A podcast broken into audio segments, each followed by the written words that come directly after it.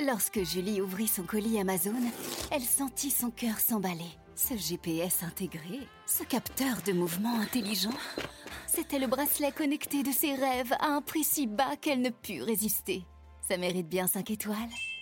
Des super produits et des super prix, découvrez nos super offres dès maintenant sur Amazon de Radio Classique avec David Abiker. Et à 7h10, c'est l'heure de l'édicto de l'économie avec les échos et François Vidal. Bonjour François. Bonjour David. L'inflation a nettement ralenti le mois dernier dans la zone euro à 2,9% sur un an. Elle est revenue à son plus bas niveau depuis deux ans. Vous dites que c'est une bonne nouvelle Oui, c'est même la bonne nouvelle du moment. Hein. Nous savions depuis la fin du printemps que le pic de la poussée inflationniste était derrière nous. Nous savons désormais que le retour à la normale, c'est-à-dire une inflation de l'ordre de 2%, est en bonne voie. Pour une raison simple, hein, le déclencheur de la flambée des prix a disparu, les coûts de l'énergie sont redescendus des sommets sur lesquels l'invasion de l'Ukraine les avait propulsés.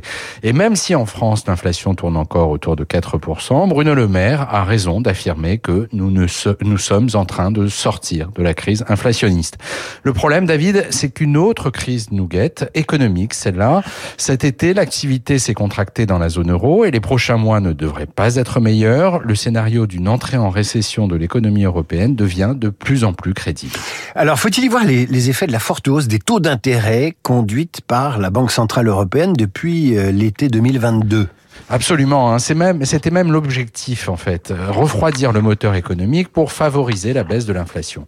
Mais maintenant que les prix s'assagissent, on peut se demander si la politique monétaire très restrictive menée par la BCE a encore un sens. Des voix de plus en plus nombreuses s'élèvent d'ailleurs pour réclamer une baisse des taux à un horizon rapproché, un changement de pied dont on ne veut pas entendre parler à Francfort pour le moment, au motif d'abord qu'il serait encore trop tôt pour crier victoire, et ensuite que les tensions au Proche-Orient accentueraient les risques inflationnistes. S'il faut attendre que la paix règne partout dans le monde pour que la BCE desserre les taux des taux d'intérêt, la croissance n'est pas près de revenir dans la zone euro. D'ici là, il faut se préparer à un, à un hiver rigoureux sur le plan économique. Et donc à attendre, comme vous le dites François, l'inflation qui ralentit, mais le prix des bonbons qui explose, c'est ce que nous expliquera David Barou vers 8h10 dans son Merci François, Radio Classique.